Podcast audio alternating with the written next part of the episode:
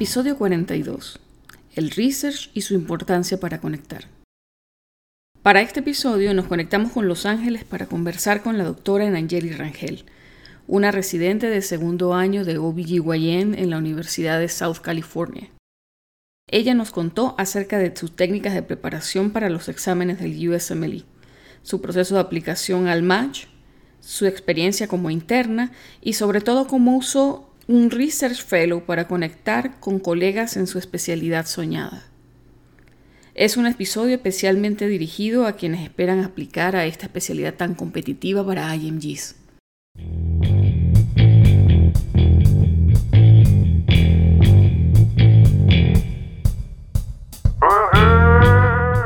Estás escuchando Pluripotenciales, el podcast de la doctora Sheila Toro. Forma parte de una comunidad médica en la que se exalta cooperación en lugar de competencia y escucha voces auténticas que relatan historias de resiliencia, perseverancia y reinvención.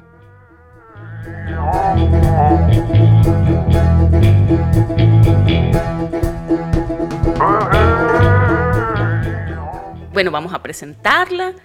En Angeli Rangel, egresada de la Universidad de los Andes en el año 2014. No me estoy equivocando, ¿verdad? Si meto la pata, tú, tú, Ok, tú, tú haces como si no. No, para nada, no me estoy equivocando. Compañera Ulandina, lo cual es burda y curioso, chama, porque nosotros nos conocimos fue aquí, nos conocimos por Facebook y después, bueno, eventualmente en persona y nos tomamos un vinito en Napa. Lo, lo normal, pues. Pues sí, claro. Está bien.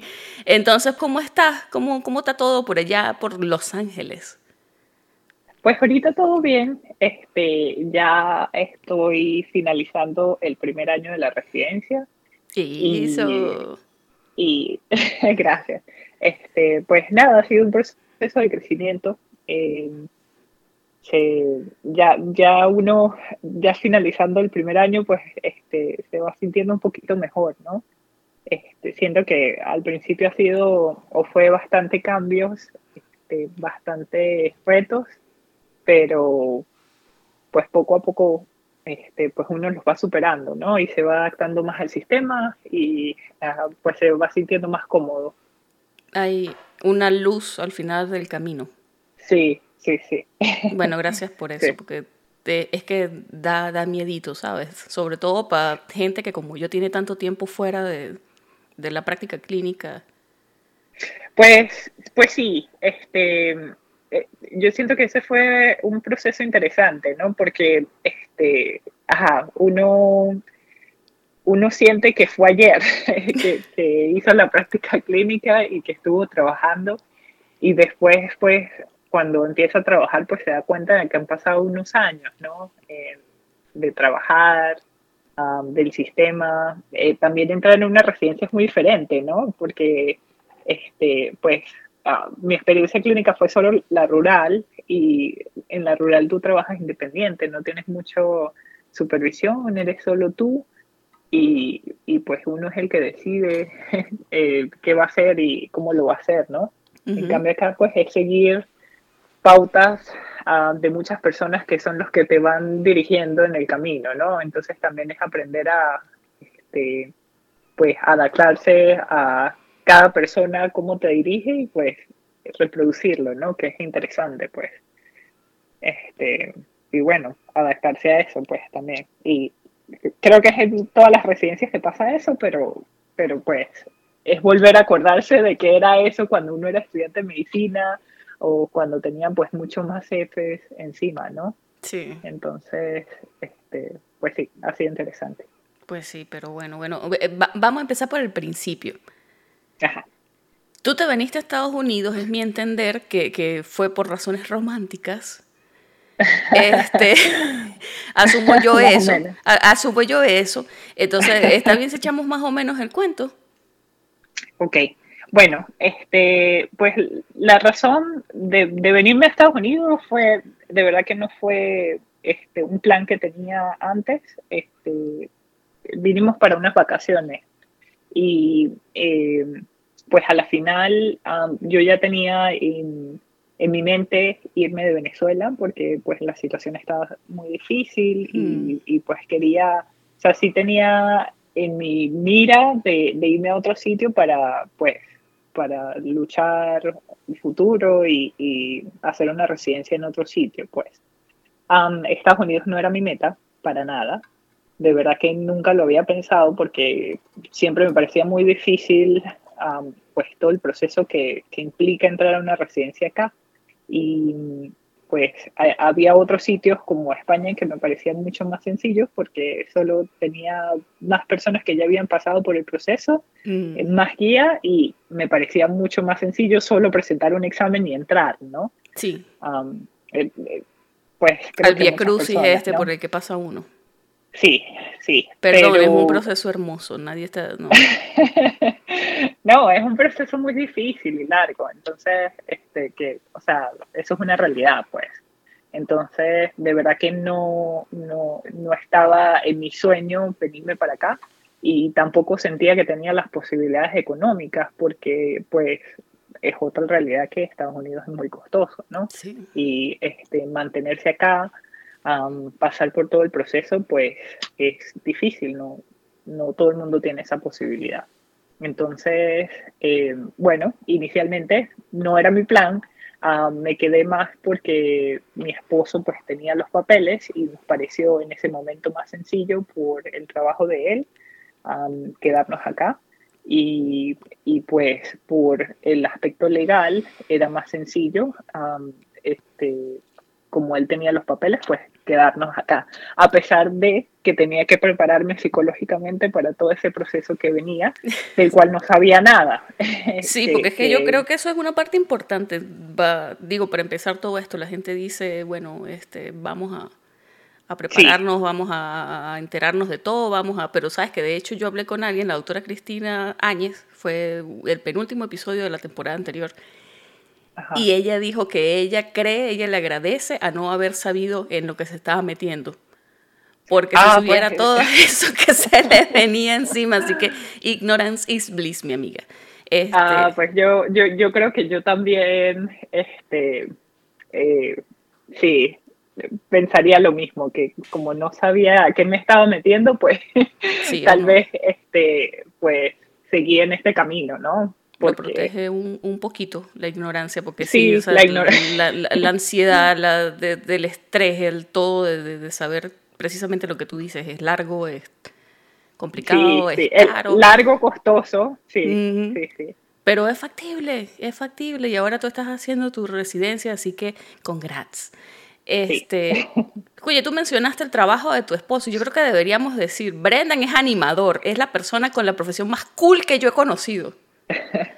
Es demasiado, demasiado cool.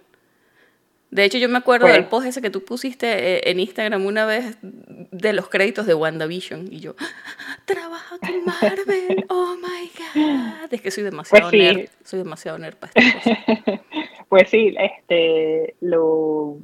Bueno, también eso fue uno de los motivos de quedarnos acá, porque, eh, pues, él no tuviera otro sitio donde trabajar que no fuera este, los Ángeles, ¿no? Donde caímos eh, al principio. Entonces, pues eso también nos hizo tomar la decisión de, ok, tal vez el, camino sea más largo para, para mí, pero al final, pues, este, si logramos los dos quedarnos acá, pues vamos a estar más estables. Sí, y, tú mencionaste papeles, bueno, sí, hablar del estatus migratorio, que también es súper importante, porque, oye, eso es algo que que no todo el mundo tiene el estatus migratorio. Cuando yo llegué acá, yo llegué porque tenía una visa de estudiante, después salté de una visa a otra por un tiempo largo, ya afortunadamente resolví mi situación migratoria, pero hay mucha gente que igual llega con visa de estudiante o que llega con visa de turista y busca cursos o que pide asilo político, entonces si todo el tema migratorio es algo bien importante a considerar al momento de, bueno, voy a ponerme a estudiar para esto.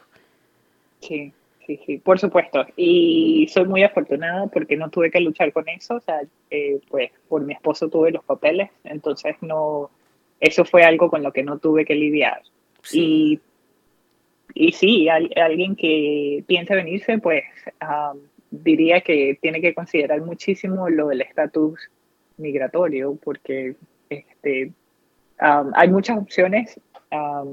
no fue mi caso que este, fuera por otra, sino yo tenía los papeles. pero sí, sí pensaría eso antes de hacerlo, ¿no? Sí, este, sí.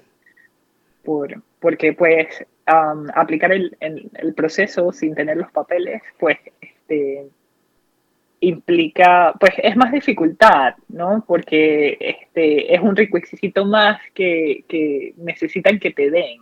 Sí. Este, es, es, algo más que el programa tiene que ofrecer para, para que tú puedas aplicar a ese programa, ¿no? Entonces, eh, sí, es algo importante.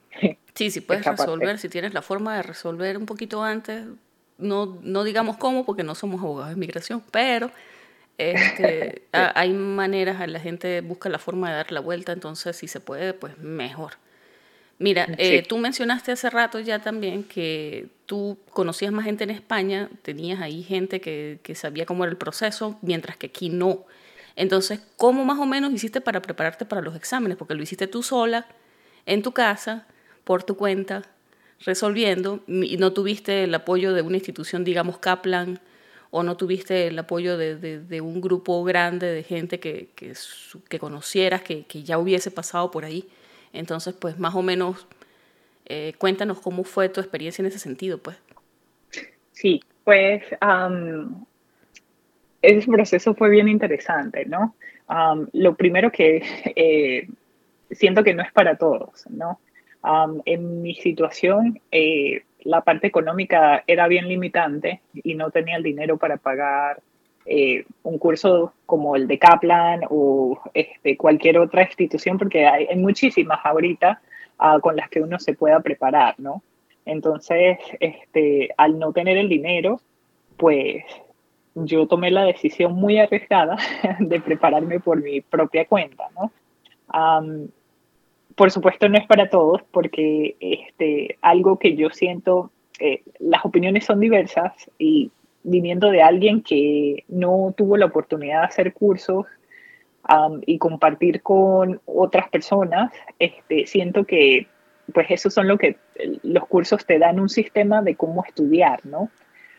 cuando lo haces tú solo, tú eres la persona que tienes que buscar cómo y descifrar cómo estudiar, que eh, pues eso lleva muchísimo tiempo y ensayo y error. En mi caso, pues yo siento que eso, eso hizo que tardara un poco más porque eh, ensayo y error de qué cosas funcionan y qué cosas no funcionan.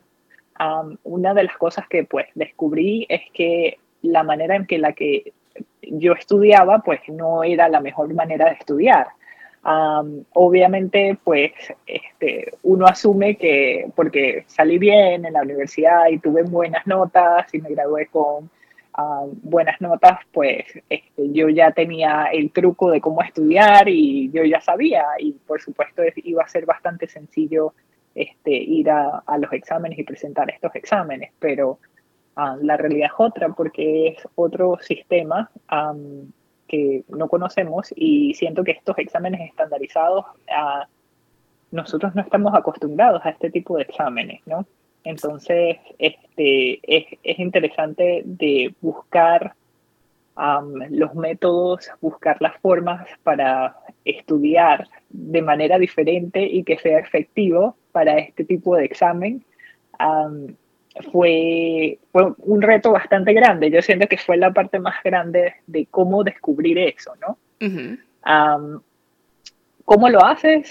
para mí prácticamente fue internet, ¿no? ¿Cómo estudio para el examen del Step 1? y también hice, que pues no, no lo voy a este, ocultar, ¿no? Traté de buscar personas de Mérida, a otras personas que, que, ya se hubieran venido, de preguntarles cómo hiciste, cómo estudiaste. Lo que fue interesante también es que a las, las, pocas personas, muy pocas que ya habían venido, pues este, la respuesta era yo hice los cursos de Kaplan. Sí, sí. Ah, pero es que era otro tiempo, ¿vale? O sea, hace unos poquitos años estaba Caribe, la situación era otra.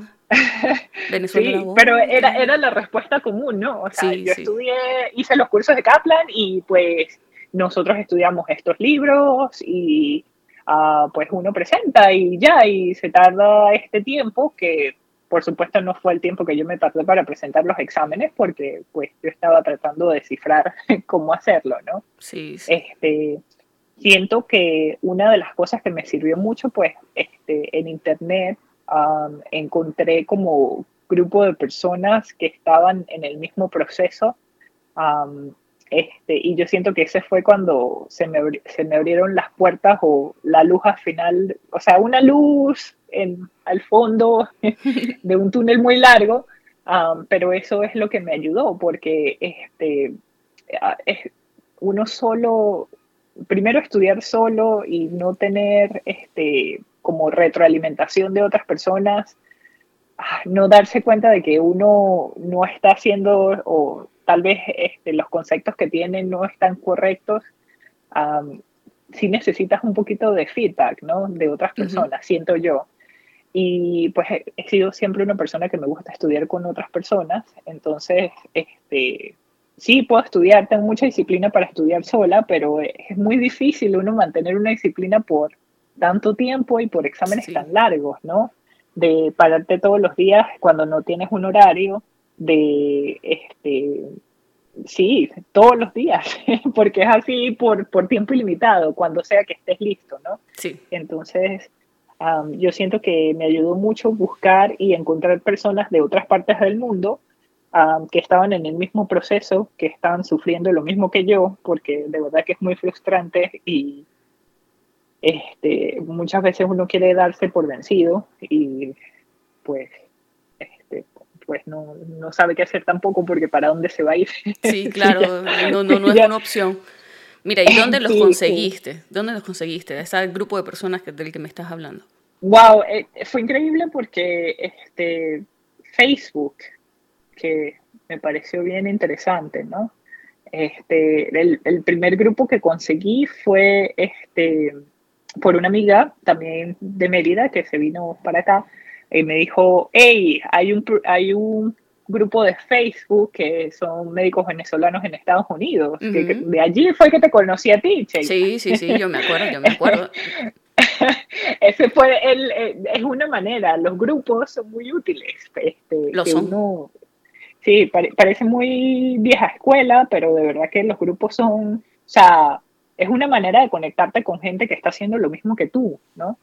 Entonces, este, eh, encontré, bueno, por esta amiga, por referencia a esta amiga, encontré este grupo de médicos venezolanos en Estados Unidos y me uní y empecé a leer todas las recomendaciones que tenían allí en el grupo y este, que eran muy útiles y empecé a agarrar tips, conocer a gente como tú en el proceso.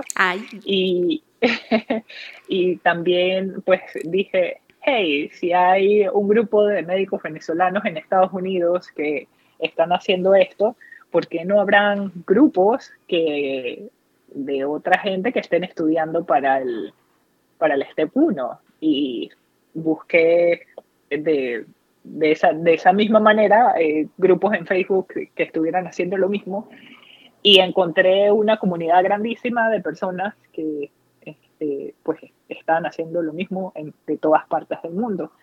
Y pues ahí se abrieron las puertas de muchas posibilidades, ¿no? Porque es feedback de otras personas que han intentado diferentes métodos y este, eh, cosas que les han funcionado. Por supuesto, todas las personas somos diferentes y hay cosas que nos funcionan a unos que no les funcionan a otros, pero conchale, saber, hey, este método me funcionó demasiado bien, porque no lo intentan? Lo recomiendo y pues lo intentas y si te funciona, te funciona y si no te funciona, no te funciona, pues. Mire, ya que estamos hablando del estudio en sí, em, ¿qué tipo de material usaste tú para prepararte y cuando hablas de métodos, ¿a qué te refieres? Ah, sí, este, pues porque ensayo y error eh, pensé antes que solo necesitaba leer los libros de Kaplan y que con eso podía presentar, ¿no? pero es demasiada información que no va a entrar en tu cabeza, este, o sea, solo leyendo. Ah, uno tiene que, eh, algo que, que practiqué bastante es eso de, este, no usar la memorización, sino eh, de una manera activa, ¿no? Este, bancos de preguntas son súper útiles. este, videos con mnemotecnias te ayudan muchísimo. Este, están aplicaciones como la de Anki, que a mí me encanta, porque son repetición de preguntas eh, cortas, con poca información, eh, de cosas que te cuestan entender o cosas que te cuesta este, de verdad digerir. Y lo vas haciendo de manera repetitiva en tiempo, ¿no? para ayudarte como que a, a, seguir moviendo esa información. Entonces, este, pues todos esos pequeños métodos o herramientas la fue encontrando por referencia de otras personas, ¿no? Este, yo nunca sabía que existían estas aplicaciones que podían repetirte las preguntas en tres días, en cinco días, en, una semana para que los memorices mejor, pues, eh, la información que necesitas, ¿no? Este, que habían unos, bueno, a mí hay unos videos excelentes para microbiología que a mí microbiología no me entraba. Los gran positivos, gran negativos, este, mm. todos esos detallitos siempre me han parecido demasiado caletres y fastidiosos de aprender y este, no tenía cómo, cómo aprendérmelos ah, de ninguna manera y habían videos con mnemotecnias, este, pues por supuesto son videos, son bien visuales que me ayudaron muchísimo para este, ya no hacer microbiología una materia difícil, ¿no? Entonces, este, pues sí, fui encontrando herramientas diferentes que me que fui probando y este, pues me fueron funcionando poco a poco y pues de allí logré presentar todos los exámenes, ¿no? ¿Y cuándo es que tú empiezas a trabajar en investigación? Porque eso es un tema bien interesante y es algo bien particular en tu aplicación. Y es que tú trabajaste en investigación y trabajaste con un doctor que la comunidad venezolana conoce mucho, que es el doctor René Sotelo. Es un urólogo, hace cirugía robótica, trabaja para la Universidad de Southern California también o no? ¿O es para UCLA? ok. No, eh, eh, USC también. Ok. Este, bueno, eh, también parte de, de, pertenecer a este grupo, pues, este, Ah, tienes personas que, que, te recuerdan qué cosas son importantes y cómo este, uno puede, o sea, la, la meta al final es entrar a la residencia, ¿no? Este, pero aquí es un poquito más difícil que en otras partes porque no es solo presentar los exámenes, sino también tienes que aplicar a la residencia. Y para aplicar a la residencia, pues lo que yo siento es que tienes que tener un currículum muy bueno para resaltar, ¿no? Sí. y aparte de tener un currículum muy bueno, yo siento que para las especialidades quirúrgicas, pues necesitas hacer research. En mi experiencia personal, es, lo que siento que, que, me ayudó a conectarme con las personas para poder aplicar a la residencia. cuando terminé, de, eh, yo presenté dos exámenes, eh, presenté el primero y la segunda parte del segundo y estaba estudiando para, para, el segundo, el CK, que también es, las personas dicen que es más corto, pero igual yo siento que lleva tiempo eh, más de lo que a veces te dirían, ¿no? A mí me pareció súper duro el CK. Ya, lo dije, nadie lo dice, todo el mundo, ah, bueno, tú presentas este uno y después, dos meses después, presentas el CK. a mí me dio duro ese examen. Exactamente este, justo, justo después, después de presentar el primero, uno se siente muy bien. Bueno, tú lo hiciste todo el proceso al revés, pero... Sí, bueno, yo no soy un ejemplo a seguir, pero, pero bueno. Tú hiciste todo diferente, pero después de presentar el primero, que todo el mundo dice que es el más difícil, este, uno se siente súper bien porque, wow, o sea, lo alcancé, lo pude lograr, lo presenté, este, ah, bueno, me siento súper bien, lo pasé. Este, también está ese dulce y amargo de, ay, bueno, quería más nota, pero esta fue la que me tocó y bueno, será suficiente. Este, esos desesperos que les dan a uno con, con las notas y lo que uno consiguió, ¿no? Mm. Este, entonces, bueno, después de presentar el primero, eh, presenté esa segunda parte que es súper corto, ese sí, de verdad que es, bastante sencillo, no tuve ningún problema con ese, que ya no existe, por cierto. Sí. Y, y luego empecé en esa otra parte de sufrimiento del el CK, que me pareció difícil, también me pareció difícil y no no era lo que esperaba porque todo el mundo decía que, ah, después del step 1 el CK es súper fácil, lo presentas súper rápido y sales de eso. Y empezó mi frustración de cuánto tiempo voy a pasar estudiando para los exámenes, qué estoy haciendo con mi vida, mm. por qué esto se tarda tanto, por qué me tardo tanto en hacer esto y este, ya no quiero hacer esto. De verdad estaba bastante frustrada y tenía amigos con los que estudiaban eh, de grupos de personas internacionales de distintas partes y me dicen, hey, pero mira, ¿tú por qué no te pones las pilas? Este, tienes que aplicar, ahorita viene el proceso de aplicación y tú tienes que encontrar cartas de recomendación, o sea, lo necesitas.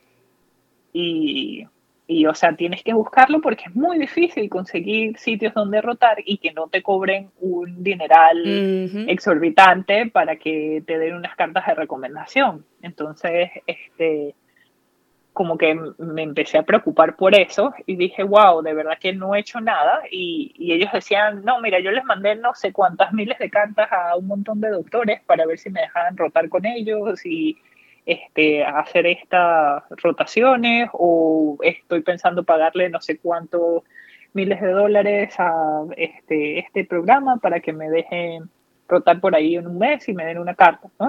Entonces empecé a buscar y era el mismo problema que tenía de siempre, pues, o sea, hay unos sitios que eh, te dan las cartas rotas allí, te cobran por hacerlo. de nuevo, el problema económico, no tenía dinero para pagarle no sé cuántos miles de dólares, porque de verdad que es una locura lo que tienes que pagar. Este, yo estaba en Los Ángeles y es otro sitio que también es muy, este, no es tan friendly, no es IMG friendly, o sea, no es, este, ah, no hay muchos médicos internacionales acá, pues, este, no es como de las mecas de las ciudades que todo el mundo llega, pues. Sí.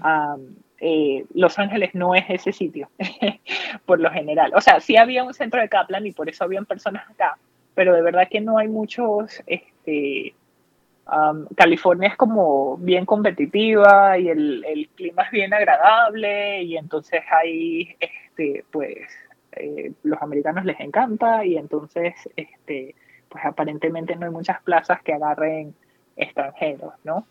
Entonces, este, empecé con esas penurias de qué carrizo voy a hacer, cómo lo voy a hacer, cómo encuentro algo y, dónde, porque, o sea, no tengo el dinero para pagar este, por hacer rotaciones, no tengo el dinero para irme a otro estado y quedarme allá y, o sea, cómo, cómo me mantengo, porque, o sea, es mucho más fácil, este, pues, vivir con mi esposo, porque, o sea, obviamente se comparten los gastos entre dos que tener unos gastos acá y otros gastos en otra, en otra parte, pues. O sea, que es, es, muy difícil para uno que no tiene nada, se vino con, de Venezuela con un sueldito que no me, o sea, de verdad que no tenía absolutamente nada. En ese momento a mí me pagaban tres luchas.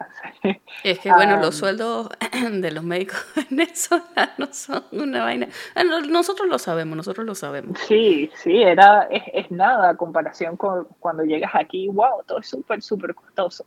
Entonces, y pues supuesto no tenía, este, pues, más apoyo económico que el de mi esposo que estaba trabajando y empezando y bueno, empezar es difícil para todo el mundo, ¿no?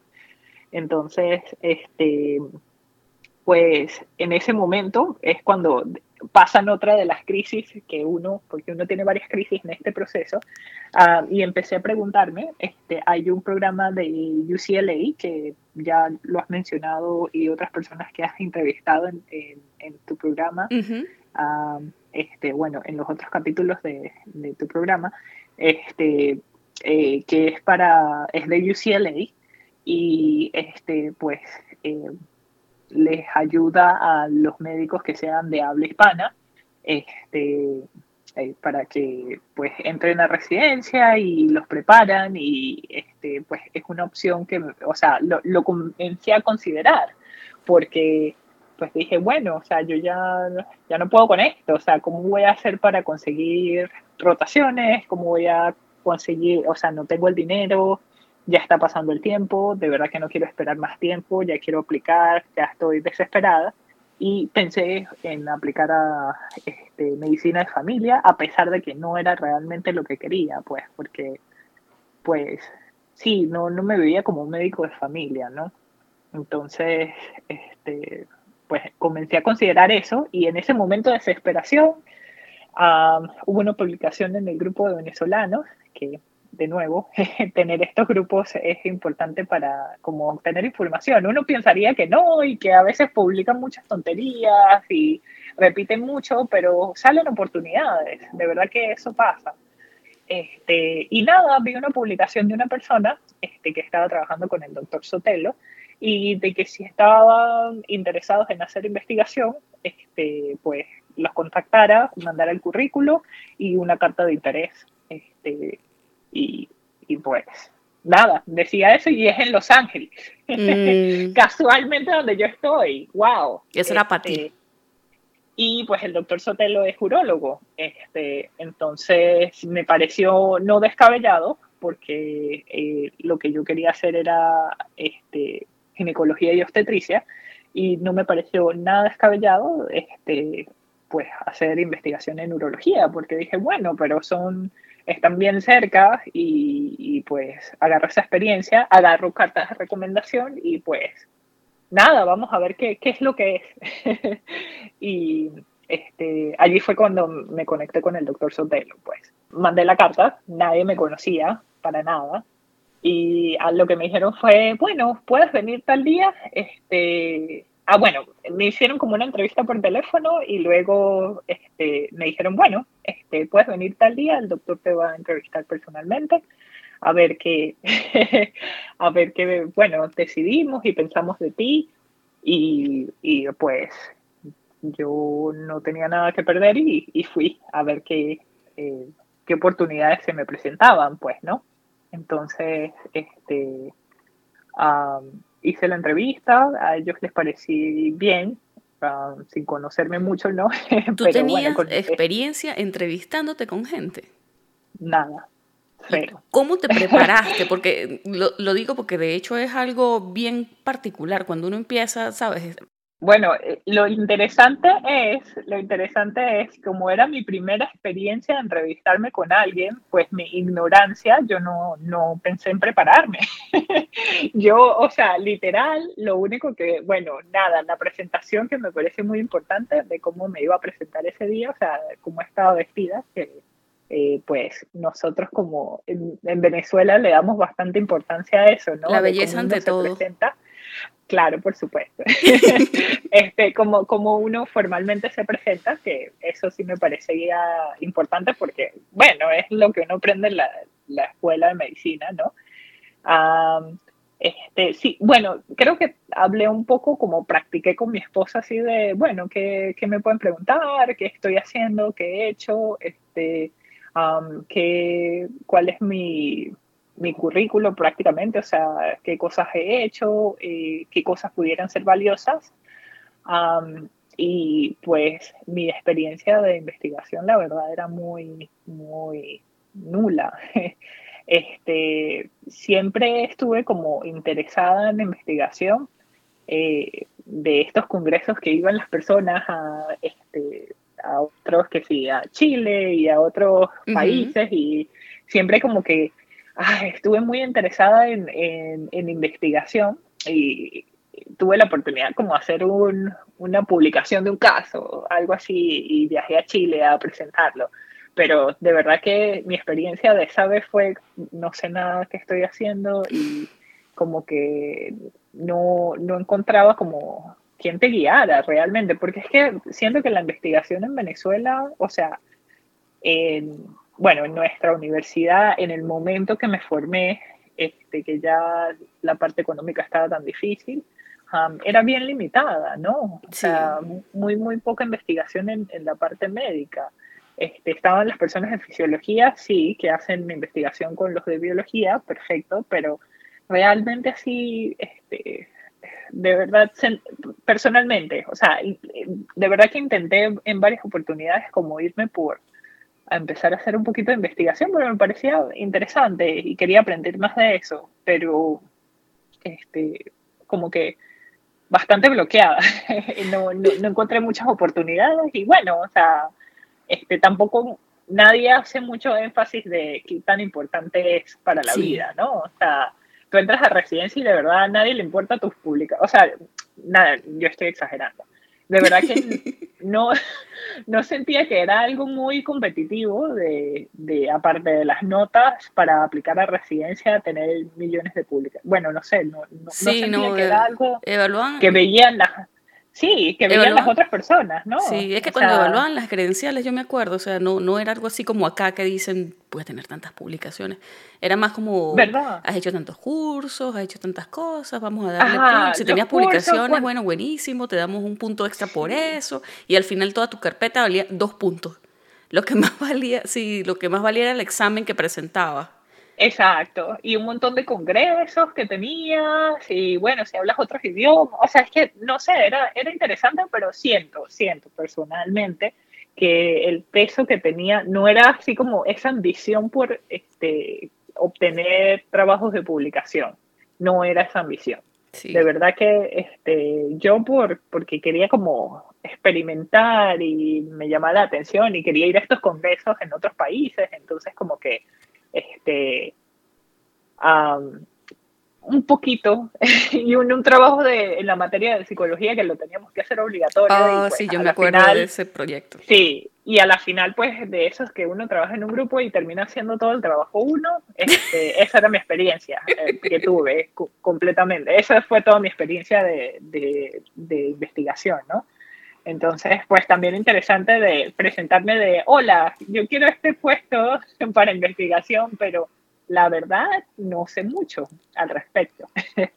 este, y mi experiencia es muy, muy, muy poca, y, pero tengo muchas ganas de aprender y, poner el tiempo y la dedicación. Pues literal, eso fue lo que, uh, así fue como me presenté, ¿no? O sea, bueno, no, no, he trabajado en esto, pero quiero hacerlo, quiero aprender y, y pues soy buena estudiante. ¿Y te funcionó?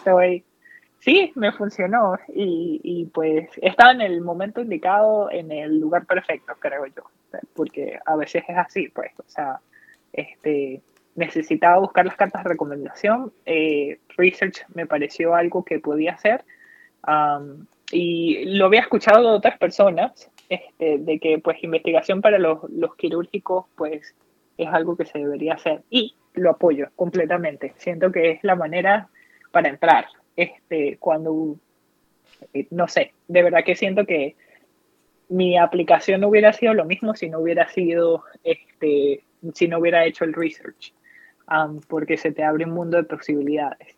Um, a diferencia um, de Venezuela, aquí sí le dan bastante peso a la investigación.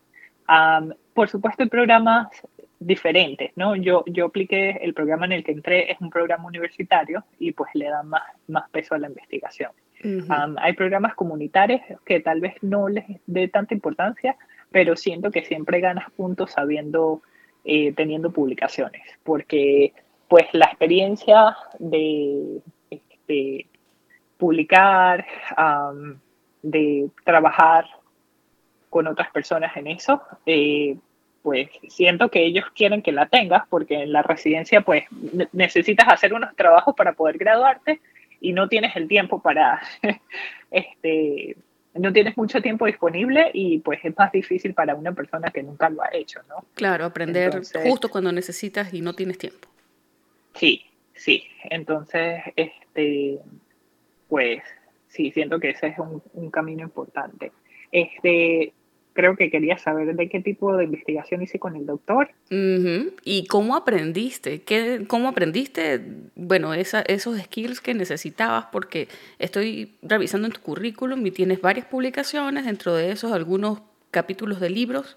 Expusiste también eh, pósters y diste presentaciones en congresos. Entonces, ¿sabes cómo, aprendes esas cosas si no tienes experiencia previa.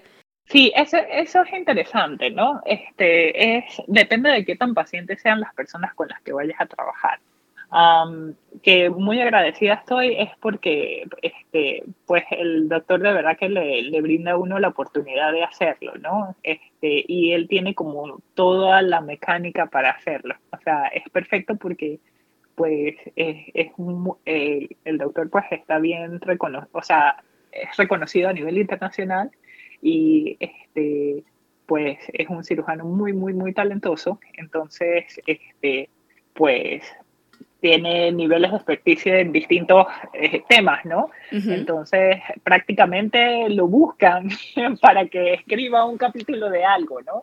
Este, este, que escriba, o sea, siempre, siempre le están escribiendo para que este, hacer eh, comentarios, eh, libros o este, siempre, siempre hay una red bastante grande alrededor del doctor para trabajar en publicaciones, ¿no? Porque, por supuesto, este, ha estado en centros de, grandes de gran volumen este, de pacientes, maneja casos complicados y, y, pues tiene esa red alrededor de él, ¿no?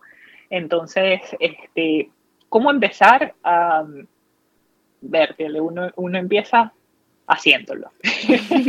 de verdad que eh, fue bastante interesante eh, cuando llegué yo, porque fue literal, hola, este, está este proyecto que estamos haciendo, eh, o sea, queremos publicarlo. Ah, si estás interesada, yo te mando la información que tenemos por ahora y este, pues échale pierna y, o sea, es tuyo, toma, trabaja en eso, literal así fue. Y pues yo, obviamente, yo, bueno, yo estoy aquí para hacer eso, pues. Y literal fue así, o sea, esto es lo que tenemos, nosotros queremos hacer esto, queremos hablar de esto, eh, la técnica que se describió fue esta, bueno, trabaja, esto es lo que hay y pues, o sea, busca las herramientas para hacerlo, pues.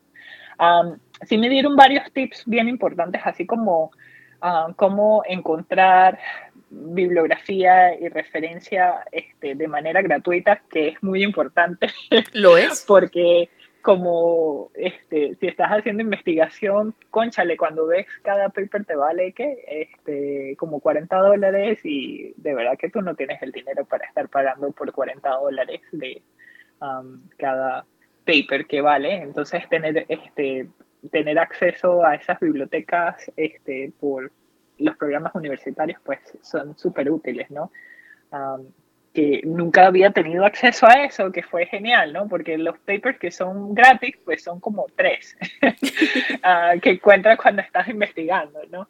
Entonces, este, encontré varios tips así de, ah, mira, y hay un programa que te hace las referencias bibliográficas y no tienes que sufrir más nunca en hacer las referencias bibliográficas tú solo y organizarlas wow, eso fue para mí oh, uno de los mejores datos que he descubierto. ¿Y qué, programa usas tú para manejar referencias? Eh, Mendeley, que gratuito. Sí, eh, pero wow, eso para mí fue, o sea, ese día eh, explotaron chispas en mi cabeza. Así, existe un programa que hace las referencias y que yo no tengo que hacer manualmente organizar los apellidos y organizar los títulos. O sea, y los, los pone, los organiza en, en, el tipo de referencia que te pidan. O sea, es que era demasiado wow. O sea, la tecnología, el mundo de la tecnología. Y suena súper estúpido, pero yo no sabía que existía un programa, ¿no? Entonces, eh, eh, es la exposición, pues es mira, y, y, y, un dato todo tonto, pues así de mira, existe un programa que, y de paso es gratuito. ¿Qué? Eso existe, no puede ser. Entonces, este, es tonto, pero si no has estado expuesto, no sabes que eso existe, ¿no? Claro. Entonces, este, pues de verdad que fue así, haciendo, haciendo, tú vas aprendiendo. Este, a mí siempre, no sé, el research como que me llamaba la atención aprender sobre eso y pues este, aproveché bastante la oportunidad, ¿no? De, este, bueno, tienes que montar esta base de datos y, recolectar esta información.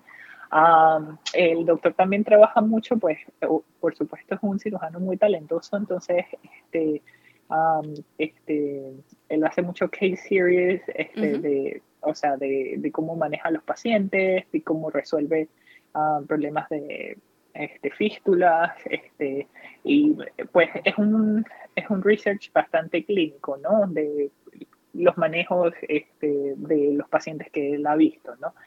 Entonces, este, pues aprendí también a usar herramientas como editar videos, que eso pues yo no sabía y nunca le di importancia hasta que, ah, en, o sea, en ese momento fue importante y incluso preguntándole a mi esposa, ya va, ¿cómo se edita?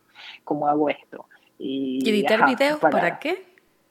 Este, pues eh, reportes de caso, porque este, eh, cómo hacen las cirugías, de verdad que es, de nuevo, un cirujano muy talentoso, entonces a veces se inventan técnicas que pueden, este, para resolver un problema, pues, ¿no?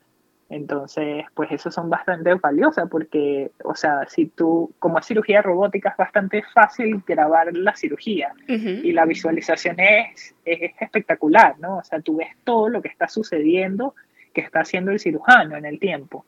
Entonces, este, eso es bastante útil para, educación después, ¿no? este, ver como que, ah, mira, así él hizo esto, hizo, movió esto, puso el aumento, no sé, aplicó esta técnica, suturó de esta manera y, o sea, todo lo tienes recolectado en un video, pues es súper, súper útil, ¿no? Este, y pues en cirugía robótica es bastante común que se haga eso, ¿no? Educación al final es para educación práctica, o sea, puedes aprender muchísimo de esas, este, como bibliotecas virtuales, ¿no? Entonces, pues, fue importante, aprendí y aprendí un montón, pues, ¿no? Eh, tuve mucha exposición a cirugía robótica que también eso parecía del otro mundo. ¡Wow! Cirugía robótica, yo nunca había visto un robot. Todo sonaba como de algo del más allá y, pues tuve la oportunidad de estar expuesta a eso, ¿no? Que ah, eh, fue, increíble, pues abrir las puertas a, muchísimas cosas, ¿no? Entonces, este, pues, pues sí, realmente cómo, cómo aprender esta parte de research eh, haciéndolo, haciendo preguntas, preguntas a las personas que están allí. Eh, como es una, eh, o sea, es un centro universitario, pues siempre hay muchas personas que vienen incluso a hacer investigación de otras partes del mundo, ¿no? Habían personas de Japón, de Italia, este, que estaban allí, que sabían muchísimo, muchísimo más. Obviamente yo no sabía nada, pero este, pues siempre encuentras personas bastante amables de, mira, pero ¿cómo hago esto? mira, pero yo no sé cómo agregar la tabla en Excel, de calcular esto aquí que yo nunca he sabido Excel. Sí, sí, mira esto, ta, ta, ta, ta. Este, y así vas haciendo preguntitas a, medida, entre más vas haciendo, más preguntas se van presentando, pero tú buscas a ver quién te puede ayudar, ¿no? Entonces, este, pues prácticamente así, así fue la experiencia en research, pues. Sí. Y, y súper, súper productiva porque gracias a eso pude, este, aprendí con el doctor cuando no sabía nada, o sea, estaba empezando desde cero y luego este, empecé a trabajar con otras personas y ya luego en el departamento de ginecología, que pues era lo que me interesaba, pero cuando ya había agarrado como mínimo, ¿no? Ya, ya me sentía más cómoda, ya sabía cómo hacer las cosas, ya sabía también, este, agarré práctica también un poquito, poco, ¿no? Porque, o sea, muchas cosas que aprender, pero este, con los EMRs, pues, o sea, con el este, Electronic Medical, Records, pues que este, eso es un mundo nuevo, o sea, nosotros siempre hicimos todo en papel, pues, y este, aprender a descifrar cómo buscar la información de los pacientes, cómo buscar los, las imágenes, este, pero también tienes un mundo de posibilidades porque tienes todos, todos los récords de las distintas personas allí en un sistema y puedes revisarlo, ¿no? Entonces, este, cuando pues ya me, me sentí más cómoda, pues empecé a como buscar a otras personas para trabajar así de, mira, yo doy mi trabajo de gratis. ¿Quieres, necesitas a alguien que te ayude? Por supuesto, todo el mundo les encanta tener a alguien que trabaje de gratis y que les ayude a terminar sus cosas que pues no han tenido el tiempo para terminarlos, ¿no? Entonces, este, prácticamente así fue como me fui conectando poco a poco, siendo, por supuesto, siempre muy responsable, terminando lo que hacía, este, trabajando duro, porque obviamente eso es lo que uno siempre tiene que hacer, ¿no? Y, y, pues así me fui conectando poco a poco con distintas personas, entonces empecé a trabajar con unos fellows de uroginecología, este, empecé a trabajar con los de ginecología, las personas de ginecología también, y bueno, así fue que me abrí el camino para, para conocer más gente y pues poder luego aplicar y, que me conocieran en un ámbito de, hey, esa persona es bien trabajadora, o sea, sí. Este, yo, la, yo la recomendaría para que, para que entre a la residencia, ¿no? Porque la mejor, la mejor forma que lo puedes hacer es este, demostrándolo como en el trabajo duro, ¿no? Siento yo. Este, y, y pues es bastante difícil como uno no tiene ah, licencia médica para, o sea, no puedes trabajar prácticamente con pacientes, es muy limitado lo que puedes hacer con pacientes, aparte de, investigación. Este, entonces, eh, yo siento que la investigación te da esa herramienta, ¿no? Eh, porque, o sea, ah, vas a ver pacientes, sí, realmente no te dejan tocar pacientes porque no tienes, uh, este, no tienes estos, por las leyes, pues te lo prohíben, ¿no? Ni seguro. Sí, no tienes seguro este, contra malpractice, pues. Entonces, este, pues yo sentí que research fue el, dar la oportunidad de darme a conocer cómo trabajaba, de que podía ser súper responsable y súper dedicada y, pues miren, o sea, lo puedes ver como yo trabajo en, en un ámbito que es similar al, o sea, en un ámbito, una parte del ámbito médico, pues, entonces, sí. Y así fue de hecho como conociste a la gente que te conectó con el programa en el que estás ahorita. Exactamente, Entonces, sí, quería preguntarte sobre eso. Vamos a hablar ahora de cuando tú aplicas al match. Eh, fue el match del 2021, o sea que aplicaste en septiembre de 2020. Entonces, claro, ¿cómo haces tú? Porque otra cosa que quería preguntarte, ¿tú tienes, eh, tenía, hiciste algún tipo de, de, experiencia clínica acá en Estados Unidos? Observerships, ese tipo de cosas de las que hablamos hace ratito. Cero, cero. Todo lo hice con la investigación. Ah, ok. Este, sí, eso es, entonces eso es un dato. Entonces, sí, ¿cómo hiciste? ¿Cómo hiciste para usar investigación para conectarte con esta gente de este programa? Y de hecho, cuando aplicaste, o sea, ¿cómo, cómo funcionó eso? Échame más o menos el cuento. Bueno, es interesante, ¿no? Porque tú estás nadando, así como ahogándote por ahí, así como, ¿cómo hago yo para, o sea, de llegar de, de urología? Porque, ah, para mí al principio parecía muy fácil conectarme de urología a ginecología, ¿no? Pero interesantemente, este, primero, pues algo que yo siento que es importante, que me cuesta mucho, es hablar, ser expresivo y hablar con las personas qué es lo que uno quiere y qué es lo que uno está buscando, ¿no? este, a mediados de hacer investigación, o sea, este, iba a trabajar o la condición de trabajar con el doctor era por un tiempo mínimo de un año, ¿no? en la mitad de eso, este, empiezo a pensar de, ya va, ajá, yo estoy haciendo urología, no he conocido a nadie en ginecología, ¿cómo me voy a dar yo a conocer? ¿Cómo me voy a conectar? O sea, ¿cómo, cómo voy a llegar yo de aquí a aplicar y que quede? Literal, porque esa es la pregunta. O sea, ¿cómo de aquí yo entro? Pues, este, y en ese proceso, este, se me ocurrió hablar con la director, la program coordinator de urología, porque yo dije, bueno, pero, o sea, la program coordinator, pues, es la que selecciona a las personas en el programa de urología. Entonces, pues esta señora debe saber del proceso y, de repente, pues, este, me puede guiar, ¿no? Este, un poquito más. Eh, o sea, fue lo que pensé, pues, porque ella, ella sabe cómo hacerlo para urología, ¿no? Tal vez me puede dar datos.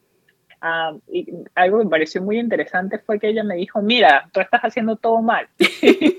o sea, tú... y yo, ah, bueno, gracias. Dijo, no, porque, o sea, tú estás en urología. En urología, pues sí, los doctores se conocen, pero si tú quieres ginecostetricia, nadie de urología conoce a los de ginecostetricia. O sea, eso es otra, otro círculo, pues.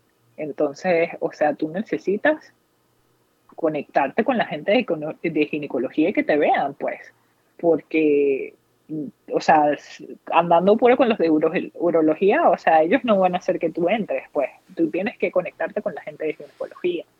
Y literal, o sea, muy agradecida y es bueno hablar con las personas que, que están alrededor, que alguien, alguien te guía, alguien te da como una luz, ¿no? Y ella, ella fue la que me dijo, mira, este, ¿sabes qué puedes hacer tú? Eh, hay una conexión, ella fue literal la que me trazó cómo hacerlo, pues. O sea, me dijo, este, urología trabaja con este, ginecología a, través del el fellowship de uroginecología, porque esos están conectados, pues. Eh, ellos tienen eh, personas del programa de ginecología, o sea, que son uroginecólogos, y tienen personas del programa de urología que son uroginecólogos. Entonces, en esa, este, como que en esas reuniones, pues hay ginecólogos y tú deberías empezar a ir a esas reuniones de ellos y ellos están a tal día, a tal hora, empieza a venir para que te vean la cara. literal, o sea, no pierdes el tiempo. Y, y, literal me dijo, y yo, bueno, pero es que en ese día estoy en tal parte. No, o sea, tú buscas para que tengas ese día disponible a esa hora eh, para que puedas venir y te vean la cara y empieces a trabajar con ellos. Y literal, o sea, la Program Coordinator fue la que sea, me trazó el, la manera, pues. Y literal, eso fue lo que hice. Empecé a ir a las clases de ellos, pues. A, a que me vieran, a que, este, y perfecto, porque era un grupo, es un fellowship, o sea, son menos personas. Y literal, o sea, yo me apare ah, obviamente me hice amigas de las secretarias. Las secretarias saben mucho. Dato número uno. Sí, sí, y creo que incluso otra persona en, otro de los programas dijeron lo mismo, pues, o sea, si tú hablas las secretarias, las secretarias te trazan el camino, pues. A veces todo el mundo está muy ocupado, pero habla con las secretarias, ellas te pueden ayudar muchísimo, bueno. Entonces, literal, era amiga de la secretaria del fellowship de uroginecología y ella me dijo, sí, vente, yo te presento, yo te presento a los doctores wow, increíble. Eran un grupito pequeño de, y la mitad era de ginecología. Um, y casualmente a la directora del programa de ginecología um, es uroginecólogo y iba a esas reuniones, pues. Mm. Entonces, este, pues interesante que era tan pequeño el grupo que a juro, juro, yo soy súper penosa y a juro, juro, este, me notaron, pues. O sea, ¿quién es esta persona que está aquí sentada? que no es del fellowship, pues, ¿y qué hace aquí, pues? Entonces, este, pues nada, esa fue la primera impresión. el paso dos fue, este, bueno, ya, me empezaron a ver la cara. Y, o sea, a nadie le importa, pues, ¿sabes? Porque no dice, wow, estoy ahí y me ven la cara y ya, o sea, eso fue todo. No. O sea, este, el, paso dos era empezar a trabajar con ellos, pues, ¿no? Para que me vieran, me conocieran. Y eso, exactamente, ofrecer tu trabajo, pues. Este, literal, eh, pues ellos siempre en, el fellowship hay más parte o mayor peso en la parte de, bueno, los fellowships que son académicos ah, o universitarios, este, tienen bastante peso en la investigación eso es lo que hacen. Creo que siento que la mitad de la carga es, o sea, sí tienen la parte clínica, parte quirúrgica, pero ellos tienen que hacer bastante trabajo de investigación, ¿no? Entonces, este, pues ellos tenían sus updates um, de cómo iban trabajando, cómo iban, um, qué, qué, habían ganado, qué habían logrado. Y en ese tiempo, este, cuando eh, uno de las mañanas que fui, yo, o sea, yo religiosamente iba todas, todas las mañanas que ellos tenían la reunión, ¿no? Este, y en una de esas mañanas eh, escucho a, una de las que está en el fellow y, ay, conchale, no, bueno, estoy trabajando en esto, pero es que es tan difícil conseguir a alguien que te ayude a recolectar datos, es tan difícil porque todo el mundo está tan ocupado y qué difícil es trabajar con los fellows porque es que pues nadie quiere trabajar y nadie, o sea, como que se estaba literalmente quejando de que no conseguía gente para ayudarle a terminar su trabajo. Y yo así que, ok, este fue el momento, o sea, esta es la persona que yo necesito hablar porque ella necesita ayuda y este, literal eso fue lo que hice. Terminó la reunión y me fui corriendo detrás de ella, así, mira, yo soy, este, yo soy Anangeli, este, yo estoy trabajando uh, con el doctor Sotelo, este, eh, interesante porque ella era de ginecología, entonces tampoco ni siquiera sabía quién era el doctor Sotelo, que es súper, súper renombrado y súper famoso y todo el mundo lo conoce en urología, pero era, literalmente lo que el program coordinator me dijo, nadie lo conoce en ginecología, ¿sabes? Porque son otros doctores, son otras eminencias, son otro, otra gente famosa del otro lado, pues, o sea, la misma gente se conoce entre ellos, pues, pero es difícil que, que tengan exposición a otra gente, ¿no? Sí. Entonces, este, literal, literal, mira, yo soy, yo he trabajado con esta persona, eh, importante, yo siento que también eso me dio mucho apoyo de tener al doctor, de, de, o sea, haber trabajado con él, porque entonces después es alguien que dice, sí, esta persona trabaja bien, pues, o sea, él me respaldaba, pues, ¿sabes? De, si le preguntaba, mira, y, y ¿qué les parece en Angeli? Pues, o sea, porque es difícil eso, que ganarse la confianza de la gente, ¿no?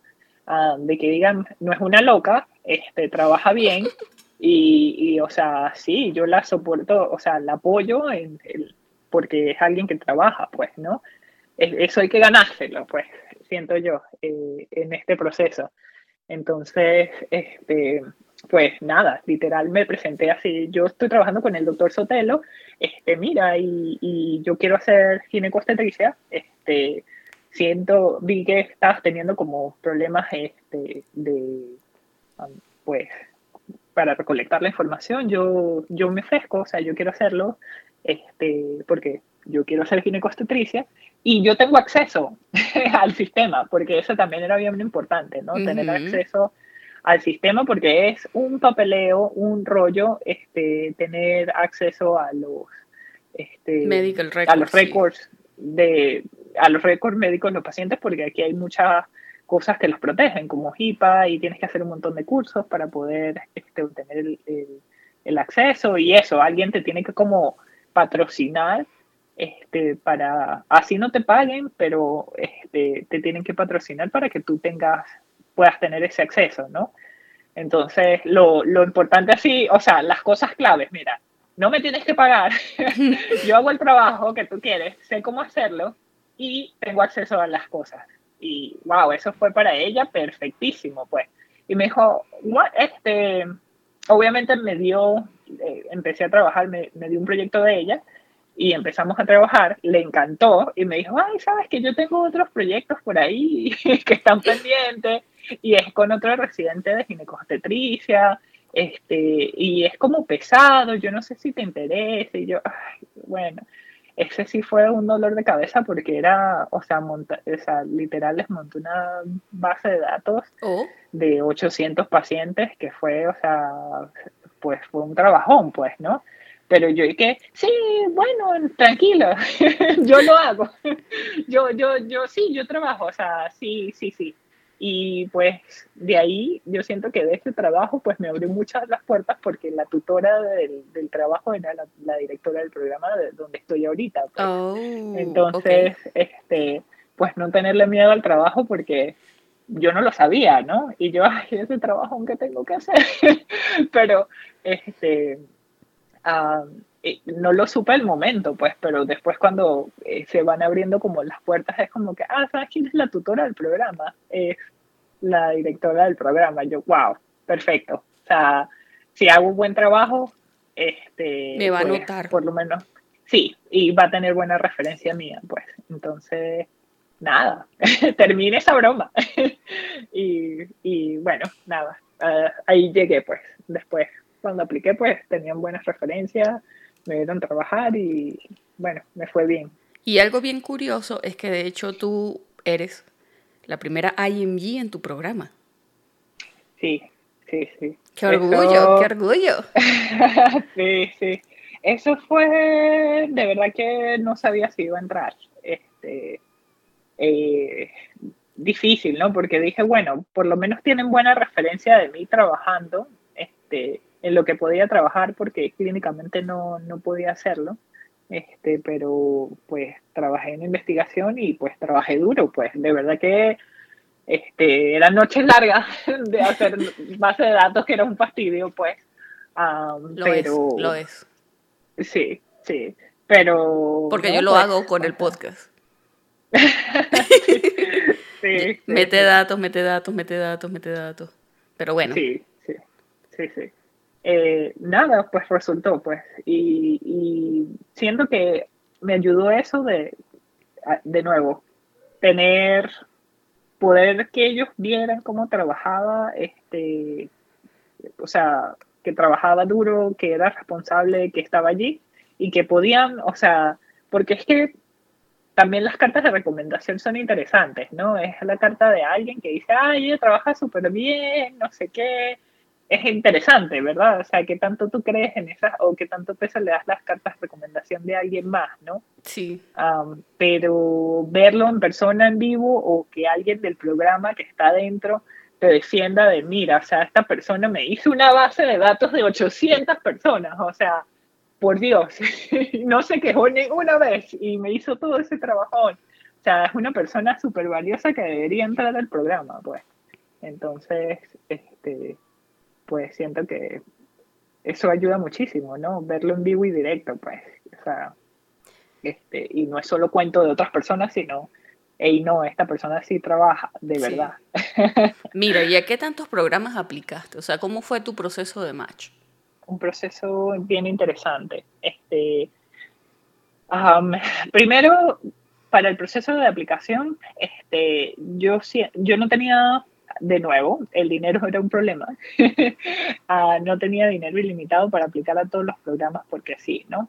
Eh, lo primero que se hace es este, eh, filtrar, ¿no? hay 250 programas de ginecostetricia y yo, o sea, cada aplicación te vale 40 dólares. Mm. Bueno, 40 dólares como creo que las primeras 25 y después te van poniendo como, como multas de entre más programas apliques, más caros te, te, van subiendo como el precio del, del, programa, ¿no? Entonces es un dineral aplicar a todos los programas. lo que empecé a hacer fue este, filtrar los programas que yo no tuviera los requisitos para aplicar como los años de graduada, porque yo me gradué en el 2014. Ah, desafortunadamente hay programas que o sea, te dicen, no, esta persona es muy vieja, pues, o sea, se graduó hace mucho tiempo, este, no, no queremos a alguien que tenga tanto tiempo este, de graduación, porque... ¿Por qué es eso? Eh, porque los americanos entran de una vez. O sea, ellos salen de la universidad y de una vez entran a, a la residencia, ¿no? Claro, si esa es la norma, la excepción de tener gente ahí. Claro, o sea, para ellos es impensable alguien, es impensable tener a alguien que tiene cinco años de graduado, pues, y qué hiciste tú en tus cinco años, o sea, ¿qué, ¿qué, pasó ahí, pues, no? Este, entonces, este, bueno, nada, filtrar todos los programas que no, eh, eh, sobre todo son los años de graduado, ah, bueno, hay programas que no aceptan extranjeros, hay programas que, que, este, pues sí, o sea, no tienen pinta de que no van a aceptar a nadie, como yo. Entonces empecé a filtrar de, de, cosas así de... Ah, bueno, también las notas son otros filtros. ¿Dónde buscas esa eh, información? O sea, ¿cómo, ¿cómo obtienes esa información de qué buscan los programas? ¿Te metes en uno y cada uno de los programas? Sí, literalmente yo hice eso, pues hay, un, hay unos programas que este, te pueden ayudar. por ejemplo... Match Resident. Match Resident. No, hay otro que es gratuito. Frida. Ah, Frida, sí. Ajá, Frida, exacto. Este, ajá, estos programas, este, pues tú los usas y puedes buscar como cuáles son todos los programas, o sea, hay 250 programas de ginecostetricia. Entonces te dan como un numerito y ahí aparece también como el website del programa, ¿no? Y a veces te dicen como que cuántos residentes tienen, este, cuántos cupos tienen, cuánto, este, que si tienen extranjeros o no tienen extranjeros, y etcétera, pues no, o sea, te dan información allí.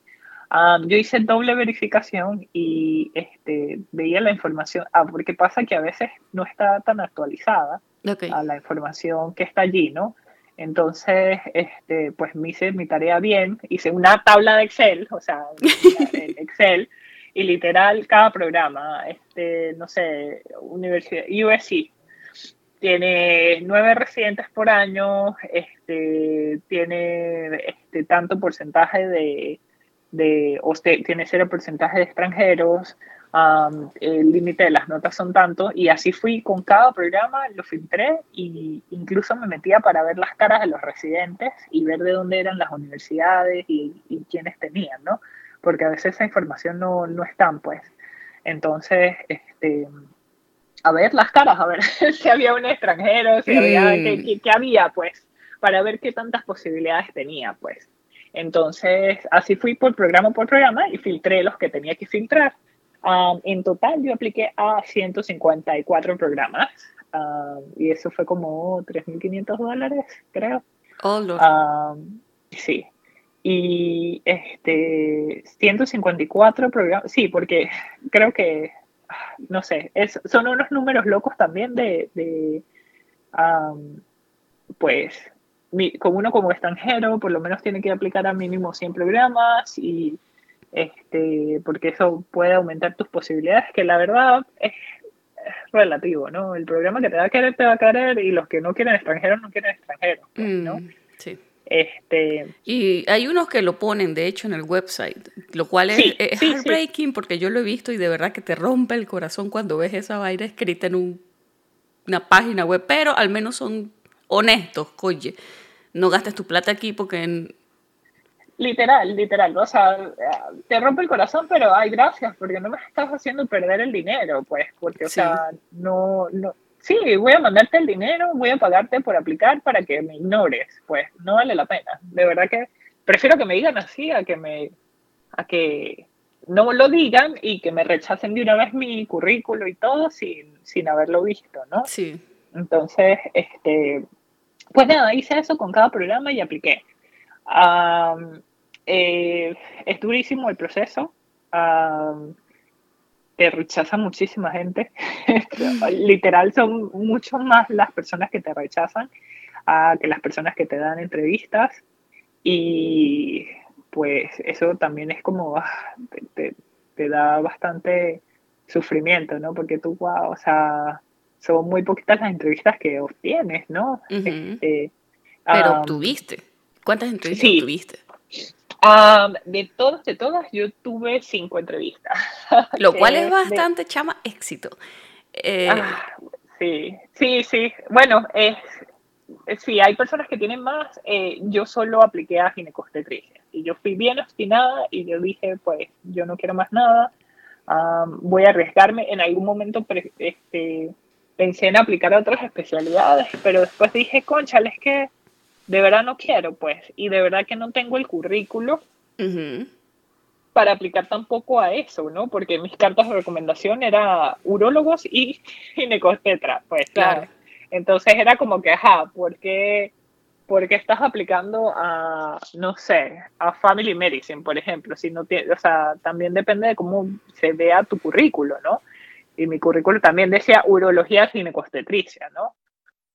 Entonces, este, eso también siento que es algo importante, porque o sea, si te aplicas con cartas de otro para otra especialidad, hey, eso no, la gente va a ver que no estás interesado en ellos, pues, o sea, que eres una falta, literal, pues, o sea, tienes que aplicar con las cartas que, de la especialidad que necesitas, ¿no? O que estás aplicando. Mire, ¿qué sientes que hizo la diferencia? Porque yo conozco mucha gente que ha aplicado y que simplemente no ha obtenido ninguna entrevista o bueno, solo necesitas una, la ha tenido y cuya hace match. pero... Research.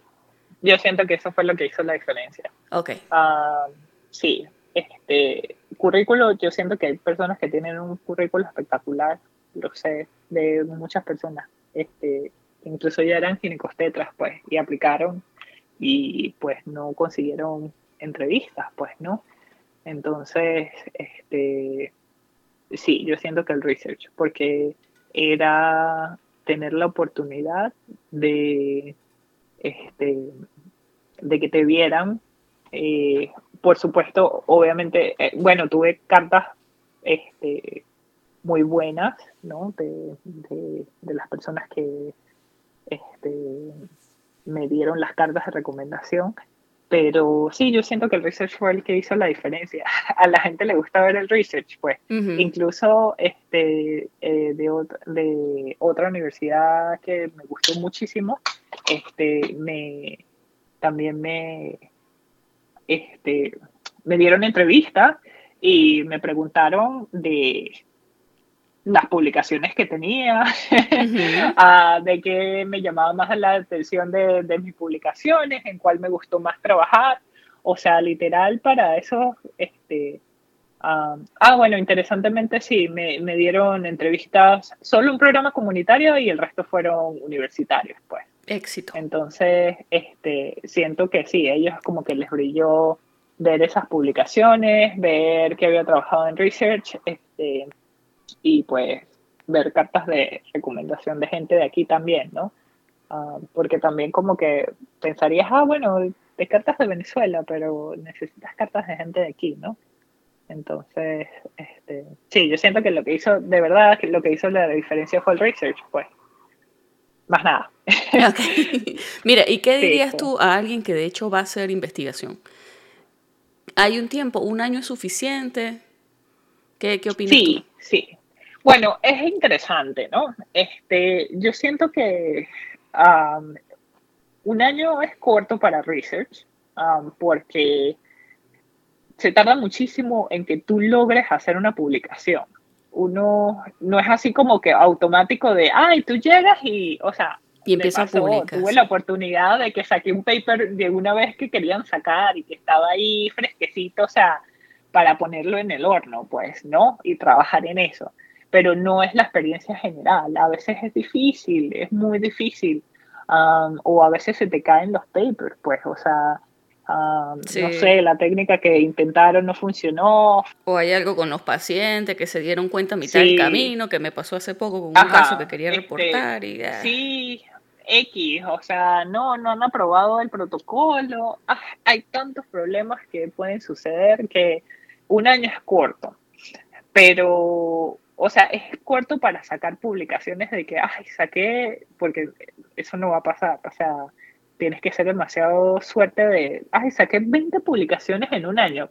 Suena, suena como que fuera posible, pero realmente es tan difícil sacar una publicación, dos publicaciones, o sea, cuesta, cuesta sacar.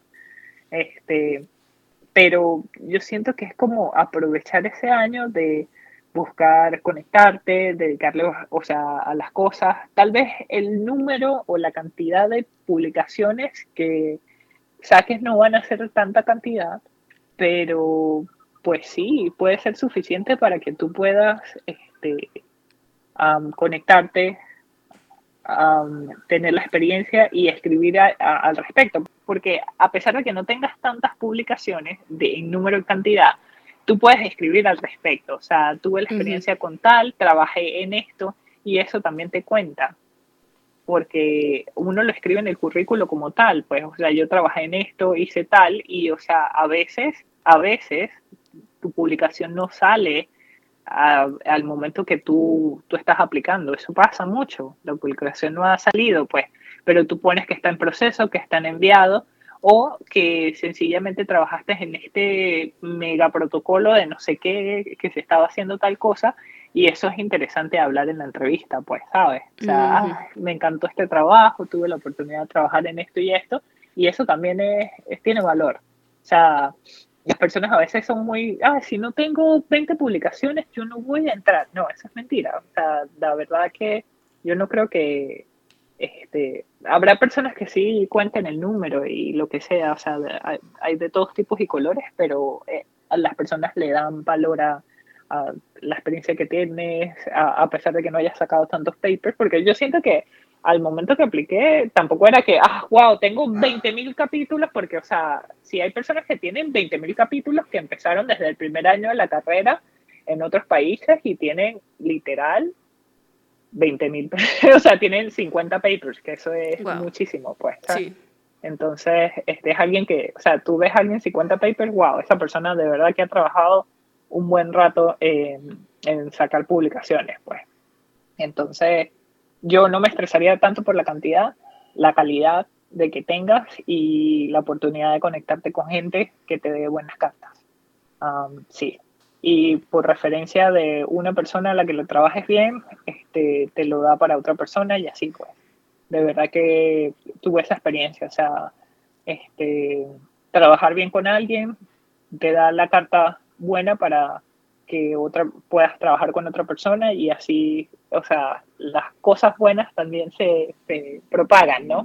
Mm. Entonces, este, eso te ayuda muchísimo, pues. Y entonces tú vas, tú vas, haces tus cinco entrevistas y de hecho hiciste match. Hiciste match en este programa que ya lo dijimos, nunca había tenido una IMG. ¿Cómo te ha ido en este año? Cuéntame acerca de tu internado. bueno, eh, pues ha sido interesante, ¿no? Siento que cuando dices interesante es como cuando los americanos dicen, sí, ha sido challenging. sí. Que uno dice, ha sido un ha sido una fiesta. No, no. este, pues no, o sea, es interesante porque ah, para mí, bueno, personalmente soy una persona muy fastidiosa. Ok. y, siento que me he puesto más peso este, sobre los hombros de que, de que tal vez debería de ponerme, ah, porque por eso mismo, porque como no ha habido más nadie este, eh, extranjero en el programa, me he sentido muy, muy responsable de dejar como una buena impresión este, en el programa, pues, ah, por como revalidar de que, de que, o sea, ellos me aceptaron y, hicieron una buena, tuvieron una buena decisión en ese momento y de que sí vale la pena tener extranjeros, entonces creo que eso ha sido mayor peso para mis hombros del que ah, la verdad debería tener, ¿no? Este, pero eso ha sido por cosas de mi personalidad y, como soy. este, pero eh, el programa, o sea, de verdad que ellos intentan bastante a la diversidad. a veces me siento rara porque, bueno, o sea, es, es genial, tremenda oportunidad de ser la primera extranjera, pero también soy la primera extranjera. Entonces es, esta parte de que, wow, no hay nadie que tenga los mismos problemas que yo, pues. o sea, este, por ejemplo, de... a veces tengo palabras en español que se me cuelan por ahí y eso pasa. Pues. El spanglish, sí, vale, claro sí, un spanglish ahí y yo soy la única que me ríe de eso. Pues. Sí, yo estoy hablando en medio de algo, bueno, las reuniones de ambos, yo estoy hablando y de repente por ahí se me sale un sea. sí, literal. O sea, Y, esa, y no tengo con quién compartir eso, pues, ¿sabes? chamo se me salió, la, no sé, siempre he hecho el cuento de que hice un reporte quirúrgico y yo puse como mystery knife, pues. Ok. y, si este, y, se usó el mystery knife y el senior me dice, what the fuck is mystery knife? o sea, ¿qué, qué, qué, y yo, eso no es inglés.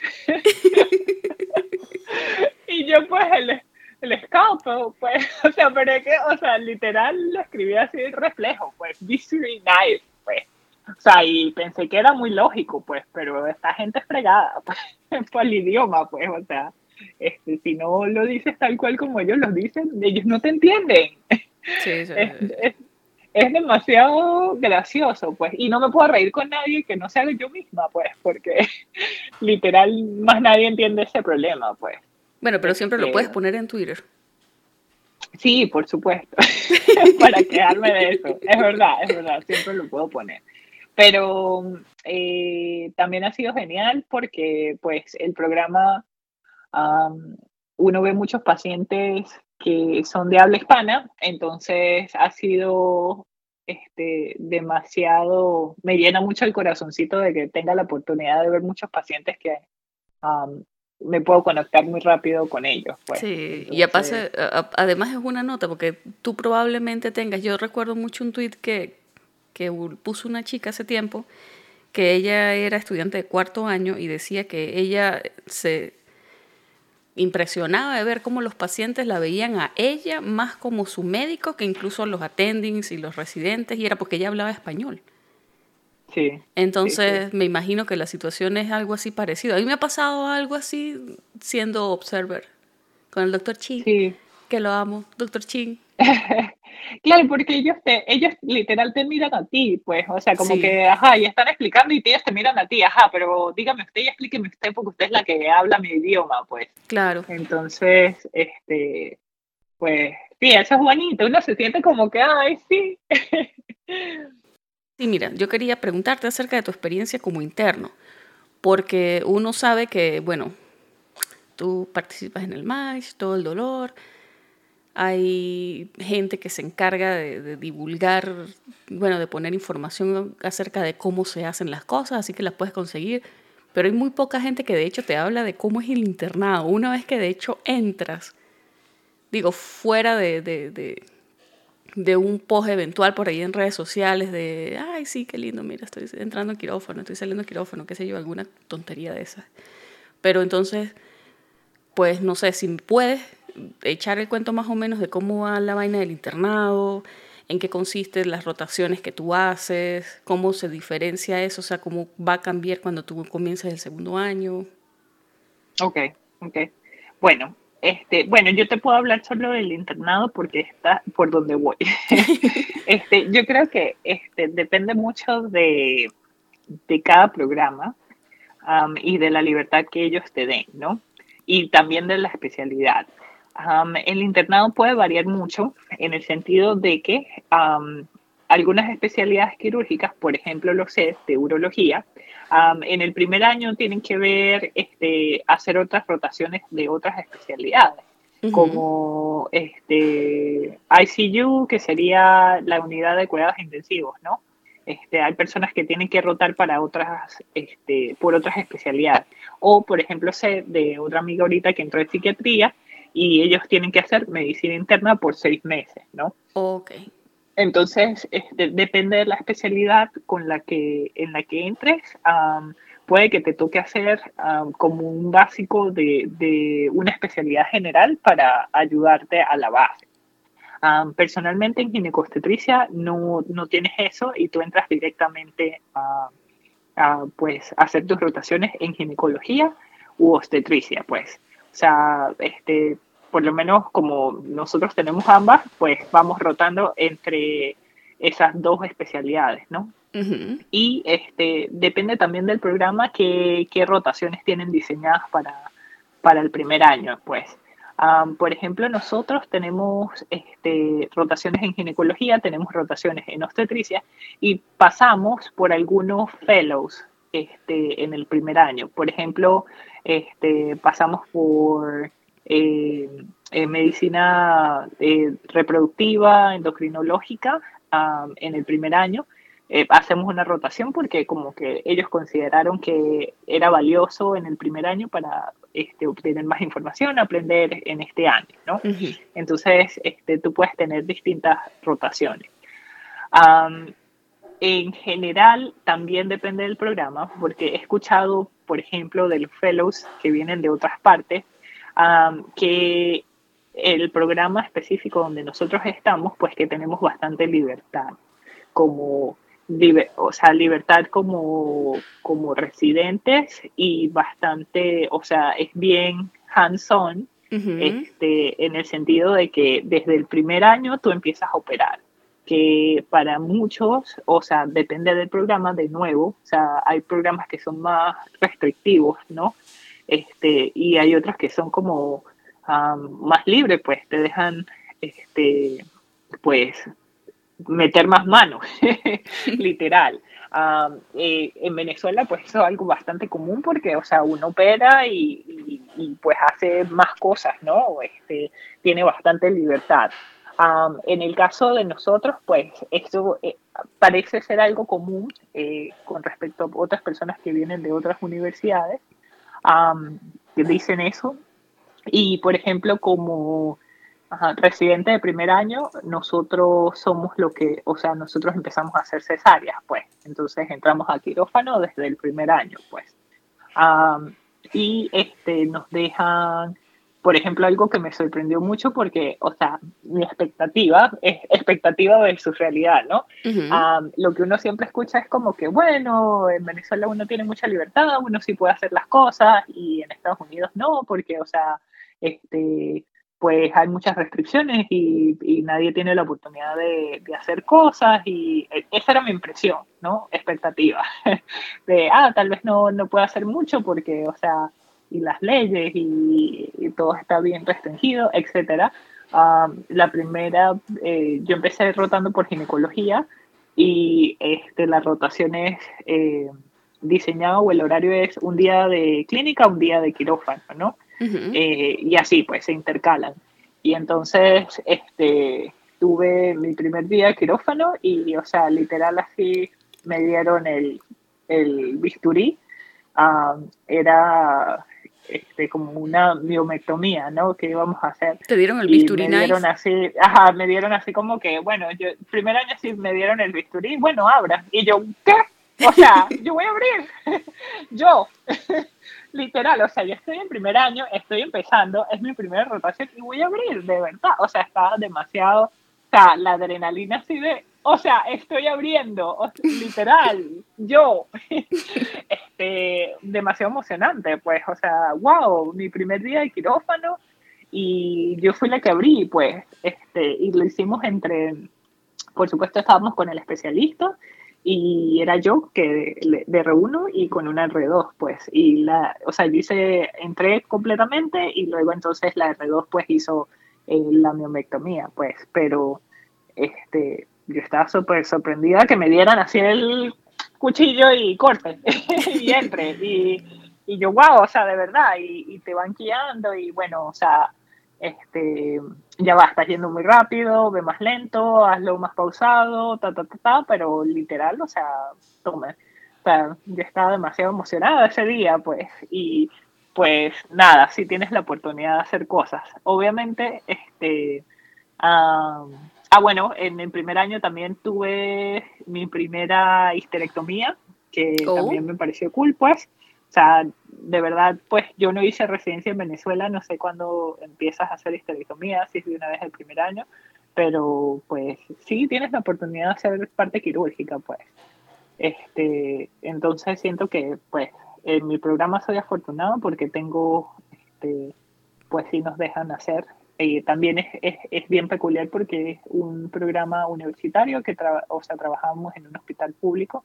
Entonces, tal vez este, no tener la parte privada, porque siento que a veces cuando eh, en otro, o lo he escuchado, cuando son eh, pacientes más privados, los, como que los especialistas se vuelven más reservados, ¿no? Y no quieren que uno haga tanto, no te dejan hacer tanto, entonces, porque obviamente son sus pacientes directamente, entonces como que se vuelven más celosos, ¿no?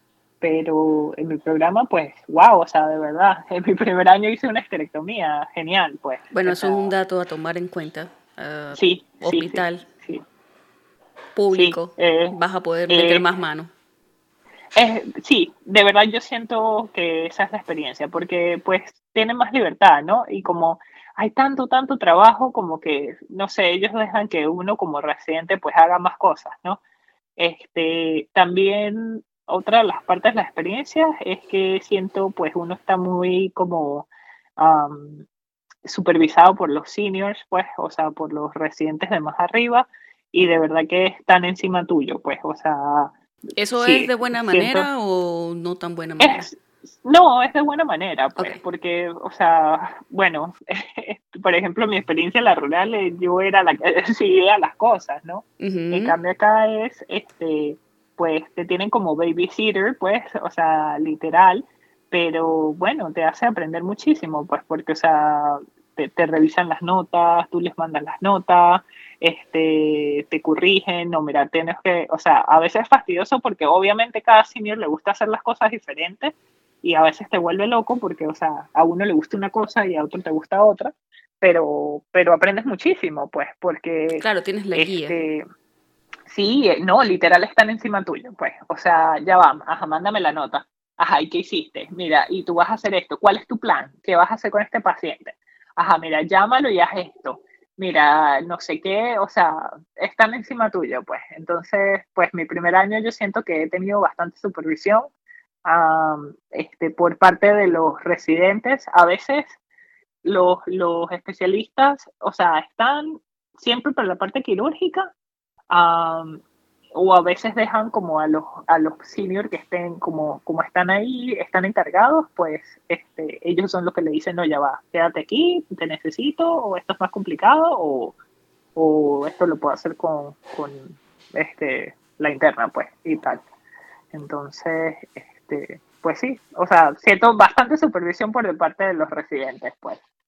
Eh, yo diría que la supervisión es rico tenerla, porque ahí uno no es perfecto y uno necesita como que lo guíen y mejorar. Entonces, este, siento que al tener esa supervisión, pues, o sea, de verdad, lo que siempre tienen la mejor intención y, o sea, quieren que están pendientes, pues, claro, de que uno no, no meta la pata ahí, pues. Entonces, sí, siento que es bueno y, y pues necesario, pues, y o sea, soy R1. después, este, ellos se van volviendo más, obviamente, pues uno después es el que supervisa a los otros, ¿no? Entonces, este, pues, sí, proceso de aprendizaje allí. Miri, ¿cuáles son tus expectativas? Porque estás por empezar el segundo año. Como uno siempre dice, I'm terrified. de el segundo año. Este, pues buenísimo que uno se va sintiendo mejor de, ah, bueno, ya sé cómo poner las órdenes, ah, bueno, ya sé un poquito más de cómo es el sistema, porque eso sí me dio como dolor de cabeza, el sistema no lo sabía manejar, pues, ¿no? No sabía cómo eran las cosas, este, de, tú llamas al especialista, este, tienes que hacer consulta con los otros, o sea, wow, era un, o sea, es que como no lo has visto, no has trabajado ahí directamente, pues no sabes cómo funcionan las cosas, ¿no? Entonces, o sea, sí, trabajé en research, pero research es otra cosa, ¿no? no es como trabajar clínicamente ahí adentro de entender cómo funcionan entre ellos los residentes, cómo, cómo, hacen los procedimientos. hay ver, o sea, había muchísimas cosas que yo nunca había visto en mi vida. o sea, yo nunca había visto una esteroscopia, por ejemplo. Nunca, nunca en mi vida, pues.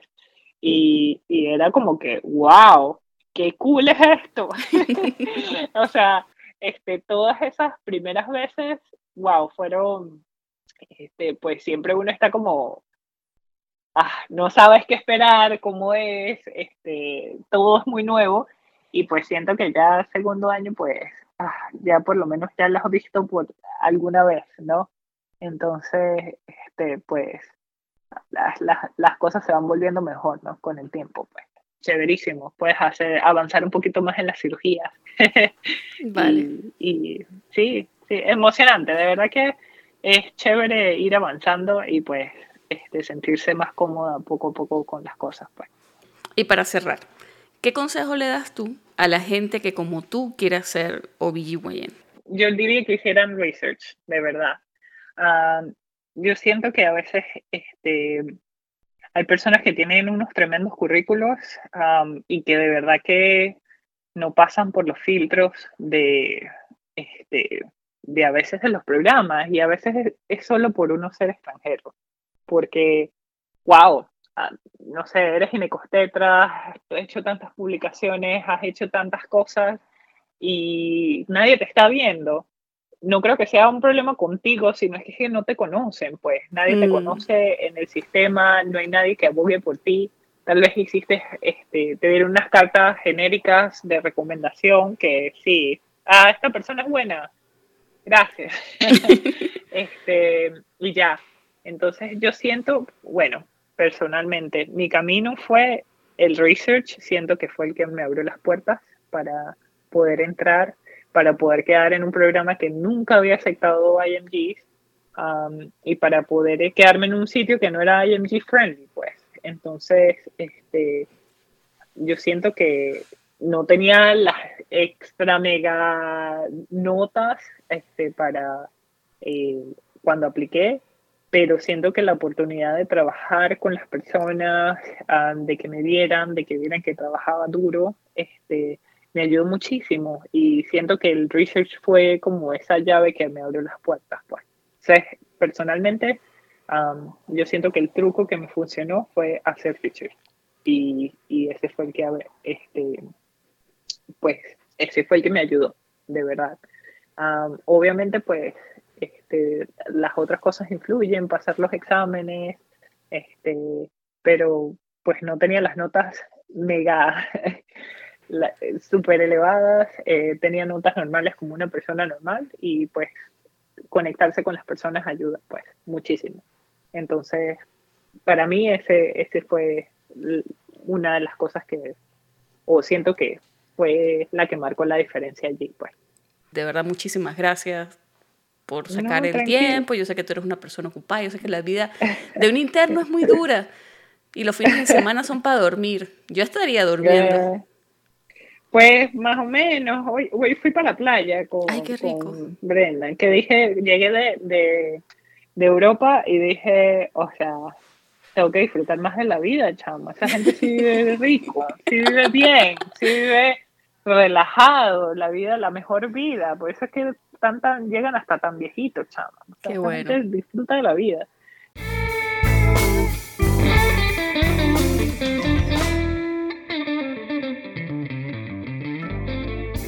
Esta fue la conversación que sostuve con la doctora Enangeli Rangel desde Los Ángeles. Si te gustó este episodio, compártelo con tus amigos y no olvides que puedes encontrarnos en pluripotenciales.com y las distintas plataformas de streaming. Desde el área de la Bahía de San Francisco y deseándoles el mayor de los éxitos, se despide su colega Shaila Toro.